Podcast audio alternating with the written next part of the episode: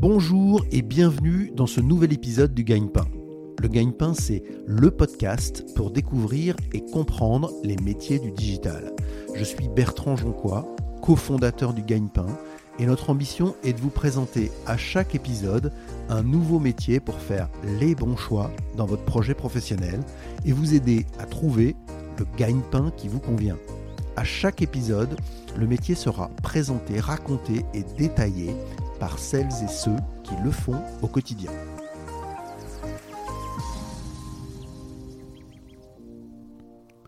Bonjour Laurélie. Bonjour Bertrand. On est ravi de t'accueillir. On va parler de data science. Et c'est un métier extrêmement intéressant que la communauté du Gaïpin nous a beaucoup demandé. Euh, mais d'abord, j'aimerais d'abord que tu te décrives en, quelques mots. Alors moi, je m'appelle Laurélie, j'ai 30 ans. Je viens de Paris où j'ai fait la majorité euh, de ma scolarité.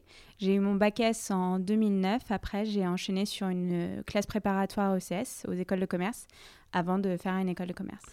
Peux-tu nous décrire, Laurélie, ton parcours professionnel avant l'entreprise dans laquelle tu travailles aujourd'hui?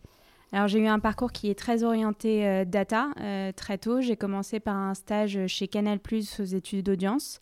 Ensuite j'ai fait euh, une alternance chez Bearing Point en tant que business analyst. Bearing Point étant un cabinet de conseil.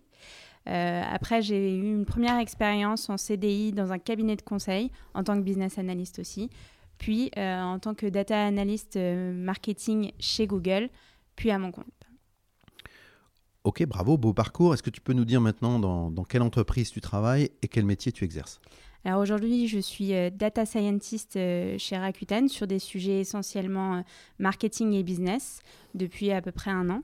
Rakuten, c'est une entreprise japonaise qui a été fondée en 1997, qui est présente dans 30 pays avec 80 services différents qui vont de la fintech à la télécommunication en passant par une plateforme e-commerce orientée économie circulaire, service sur lequel je, suis plus particulièrement impliquée. Et donc tu es data scientist chez Rakuten, ça veut dire que tu, gères quel type de, données, quel type de service aujourd'hui? Alors moi je suis sur la marketplace, donc mon rôle va être essentiellement de m'occuper de sujets marketing et de répondre à des questions business marketing. Donc, euh, est-ce que les clients vont revenir sur notre plateforme? Est-ce qu'une annonce euh, va se convertir ou pas? Euh, Voilà, c'est des sujets qui sont plus particulièrement dans mon quotidien. Marketplace, pour ceux qui nous écoutent, c'est l'endroit où des commerçants peuvent vendre des produits chez Rakuten Des commerçants, mais aussi des particuliers. c'est quand même une grosse partie de notre activité. En fait, vous comme moi pouvons déposer une annonce pour aller vendre le livre que, que nous avons lu et dont on ne sait plus vraiment quoi faire. Laurélie, est-ce que tu peux décrire les, les missions quotidiennes d'un data scientist chez Rakuten? Alors j'ai trois missions principales. La première, ça va être de l'analyse de données. La deuxième, ça va être de l'automatisation. Et la troisième, ça va être de la modélisation. Donc sur l'analyse de données, ça va être de l'analyse de données de gros volumes. On parle de plusieurs millions euh, de, lignes en fait pour ceux qui en font un peu d'Excel. Euh, donc c'est avec des outils qui ne sont pas forcément les outils utilisés par des data analystes. Et l'idée c'est euh, d'avoir un petit peu une image de ce que fait Rakuten, de comment se porte l'activité et des problèmes qu'on peut éventuellement rencontrer. sur la partie automatisation, je vais aller aider mes collègues à automatiser les tâches qui sont un petit peu redondantes en utilisant le code et donc créer en fait ce qu'on appelle des scripts pour pouvoir euh, les aider dans leur quotidien. Et là, c'est Python, un peu la base? Et là, c'est Python. C'est beaucoup Python. Et la troisième? Et la troisième, c'est la modélisation.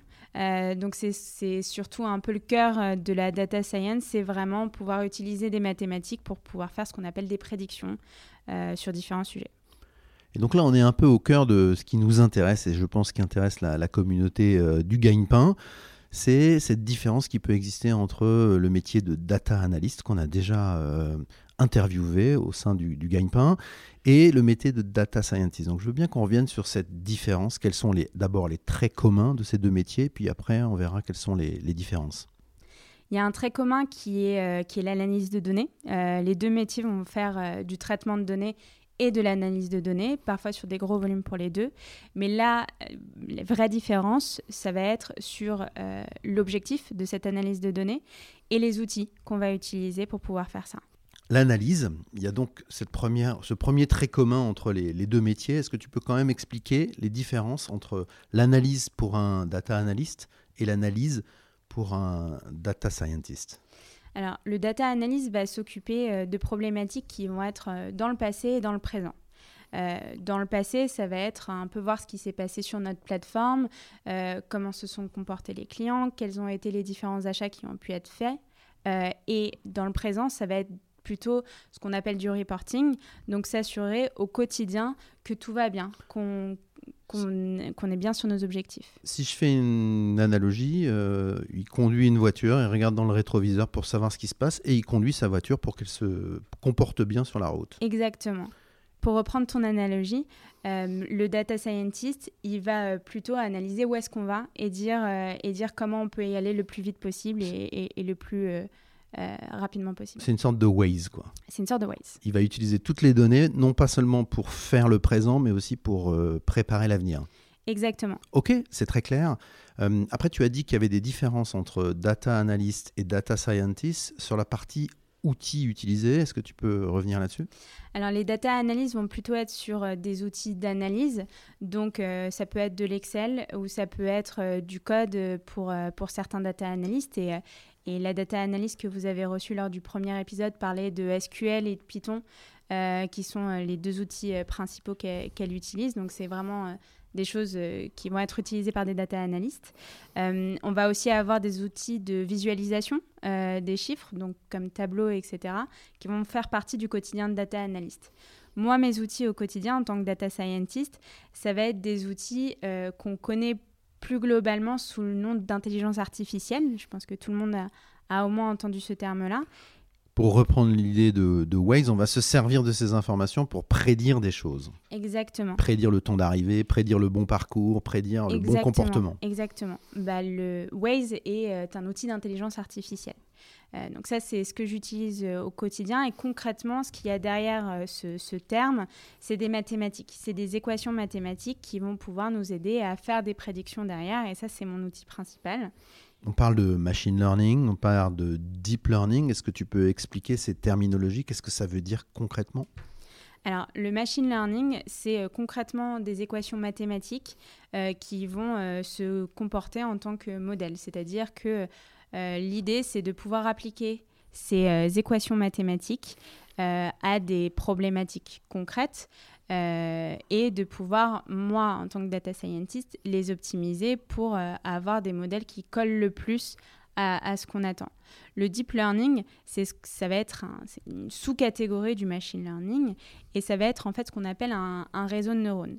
Par exemple, quand vous voyez un objet devant vous, euh, vous avez soif, vous voyez un verre d'eau devant vous, votre euh, cerveau va avoir plusieurs actions. Il va prendre toutes les données de la distance euh, du, verre d'eau à votre main, du chemin de la main la plus proche du verre d'eau et de comment apporter, bien apporter le verre d'eau à, à sa bouche pour pouvoir boire et donc ne plus avoir soif.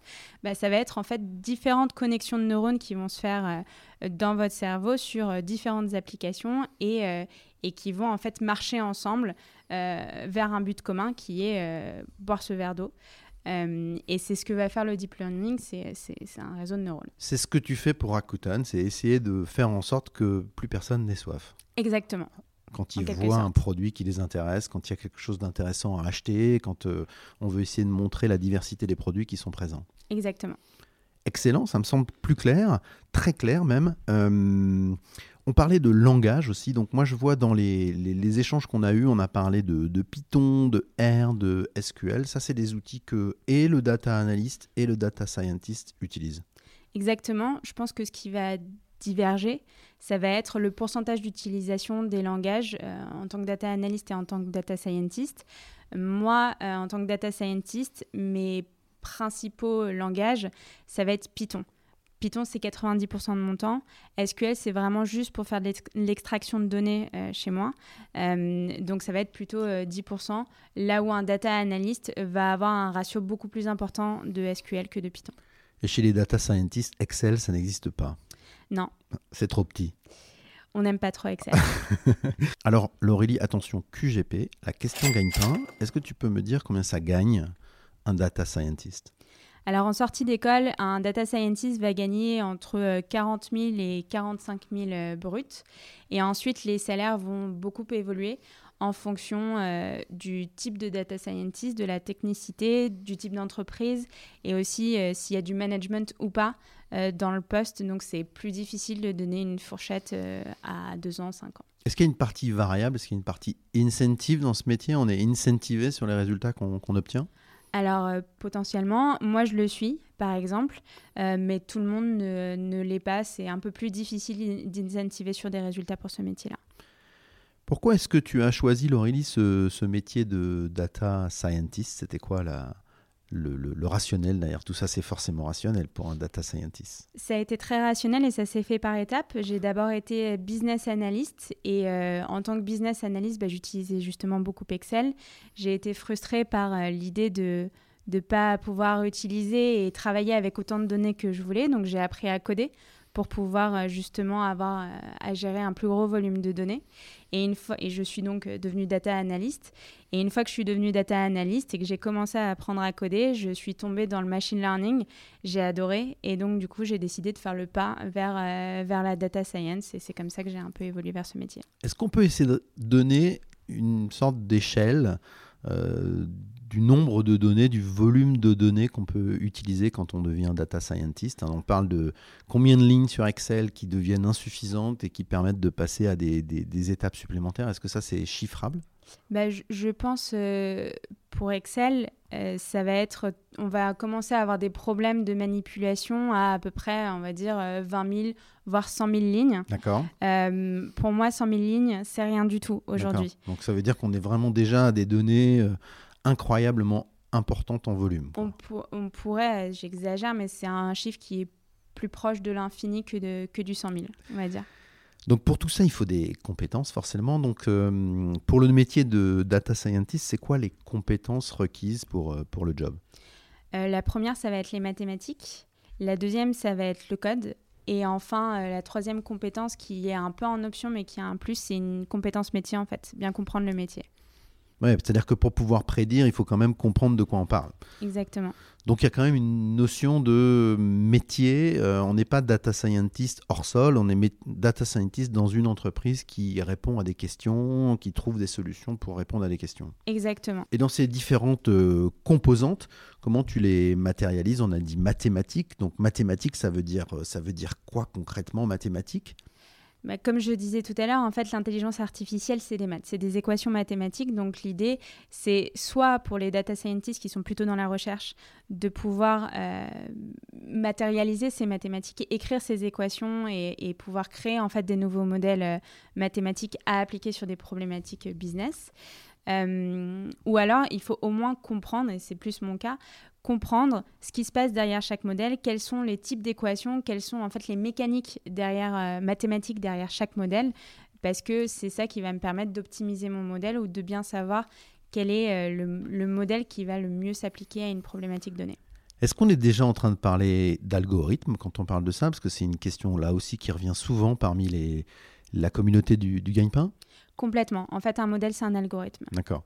Donc ça veut dire que le modèle mathématique, il se concrétise par un mot qu'on entend tous, qu'on connaît tous, qui est algorithme. Exactement. C'est tout à fait ça.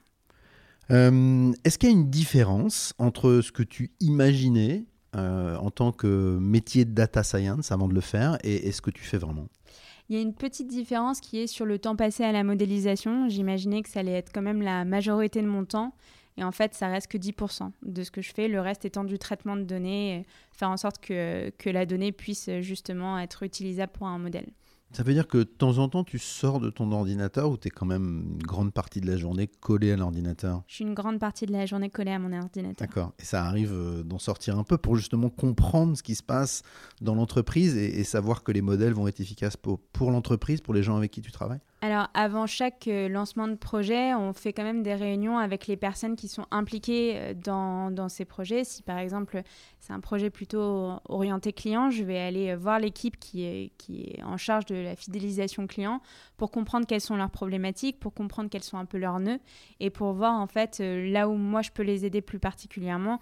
Donc il y a quand même un, gros passage qu'on peut appeler audit, qui moi me parle parce que j'ai fait du conseil avant, euh, de, compréhension des, des différents mécanismes métiers et de comment ça peut impacter ma modélisation derrière. C'est sur ça que tu vas déposer les modèles, en fait, sur la compréhension du métier sur lequel tu vas travailler. Exactement. Alors, en tant que data scientist, on fait quand même des erreurs.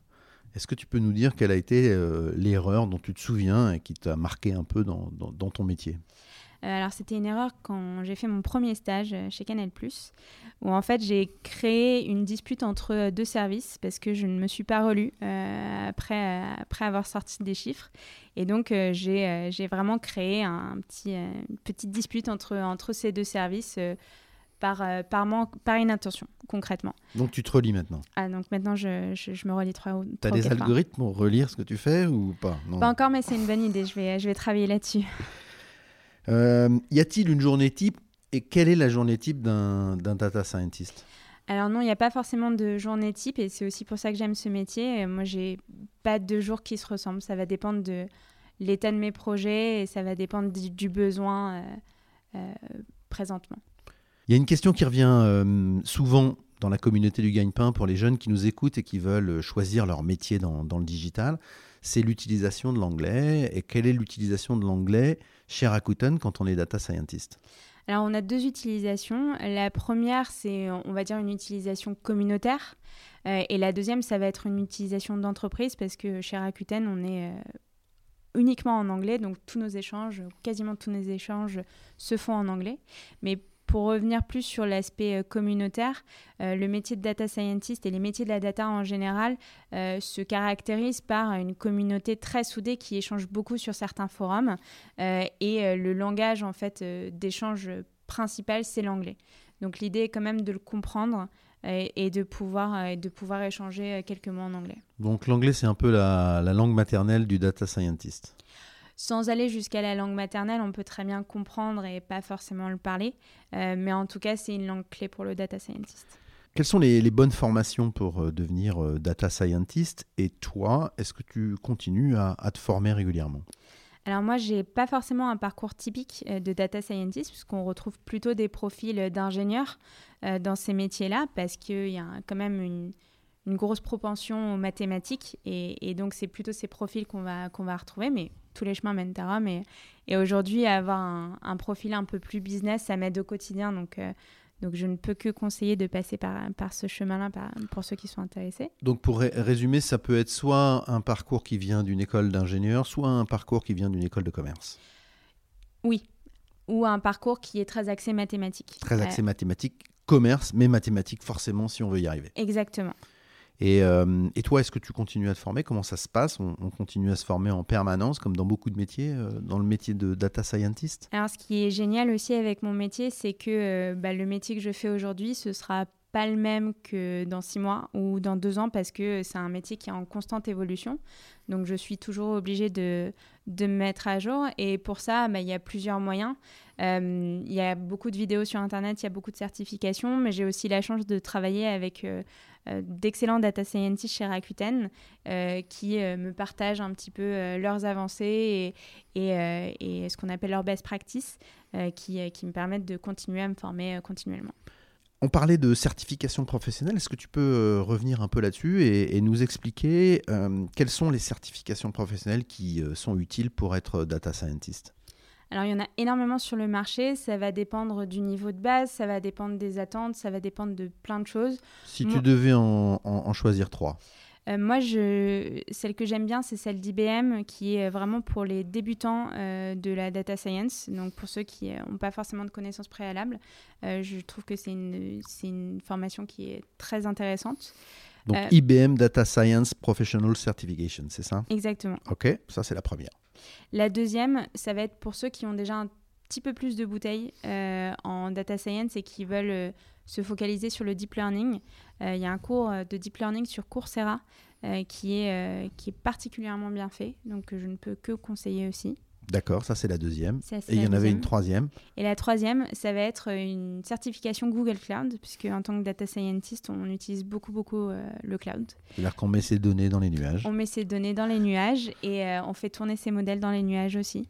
Donc on a beaucoup la tête dans les nuages. Euh, et, et, la certification Google Cloud nous aide à, à naviguer. L'Aurélie, c'est quoi le mode de vie d'un data scientist ou plutôt comment est-ce qu'on travaille à distance, au bureau, quand on est data scientist? Alors, on peut complètement euh, travailler 100% à distance. Tout est fait dans ce métier. C'est un métier du digital, donc tout est fait pour pouvoir travailler à distance si on le souhaite. Euh, moi, personnellement, j'aime bien l'idée un peu hybride parce que ça me permet d'être euh, à côté d'équipes métiers et donc du coup d'être au plus proche des problématiques sur lesquelles je travaille. mais tout, est, tout est envisageable avec ce métier.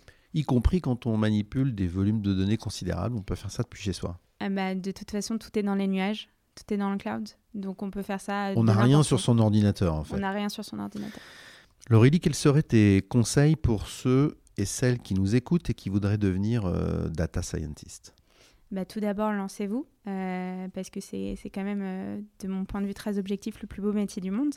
donc, donc lancez-vous. Et, plus sérieusement, c'est un métier qui paraît un peu une montagne parce qu'il faut apprendre le code, il faut parfois se remettre aux maths, etc. Mais c'est euh, aussi un métier où on a des petites récompenses assez rapidement parce qu'avec euh, deux, trois lignes de code, on peut faire euh, des choses assez chouettes.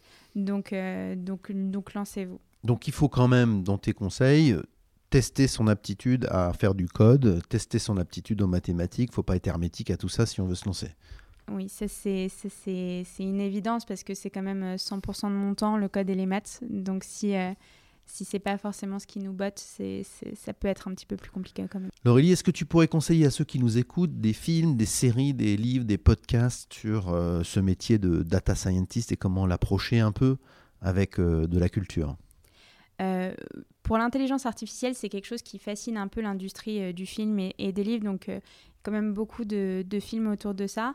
Moi, personnellement, j'ai deux films que j'aime beaucoup. Le premier qui s'appelle The Imitation Game, qui est sur Alan Turing, qui est en fait le, le père du machine learning, puisqu'il a créé une machine sous, euh, sous l'Allemagne nazie pour décrypter euh, les, les, messages secrets que s'envoyaient euh, les Allemands. Très beau film, très intéressant. Avec Benedict Cumberbatch. Très bien. Deuxième film? Et le deuxième film, c'est euh, Le Stratège en français et Moneyball en anglais, euh, avec Brad Pitt. Donc aussi un très très beau cast euh, qui, qui parle de baseball et surtout de l'utilisation de statistiques pour améliorer ses performances et pour, et pour aller beaucoup plus loin dans le, dans le jeu. les statistiques qui font partie de la grande famille de la, de la data science, mais, mais on pourrait aussi imaginer des modèles de machine learning pour, pour être encore plus pertinents finalement.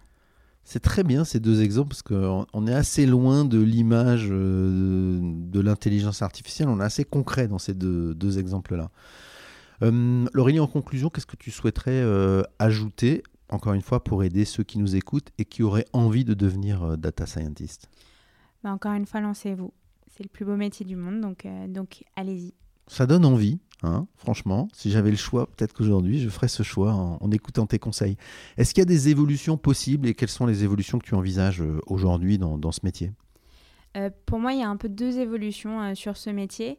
il y a une évolution qui sera plutôt technique, donc aller plus loin dans mes compétences techniques et on peut toujours aller plus loin dans, dans nos compétences techniques avec ce métier-là. Et la deuxième, ce serait plutôt une évolution managériale, donc, euh, avoir une équipe euh, de data scientists ou euh, d'experts de la donnée avec qui travailler. Excellent. Laurélie, merci beaucoup. De rien. Merci à vous. À bientôt. À bientôt. Merci beaucoup d'avoir écouté ce nouvel épisode du Gagne-Pain. Si vous aimez le gagne-pain, laissez-nous 5 petites étoiles sur Apple Podcast ou votre application de podcast ou de streaming préférée. N'oubliez pas de vous abonner au gagne-pain vous pouvez nous écrire, nous envoyer vos suggestions et vos commentaires sur legagnepain.fr. Retrouvez-nous également sur les réseaux sociaux pour suivre notre actualité. A bientôt pour un nouvel épisode du Gagne-Pain.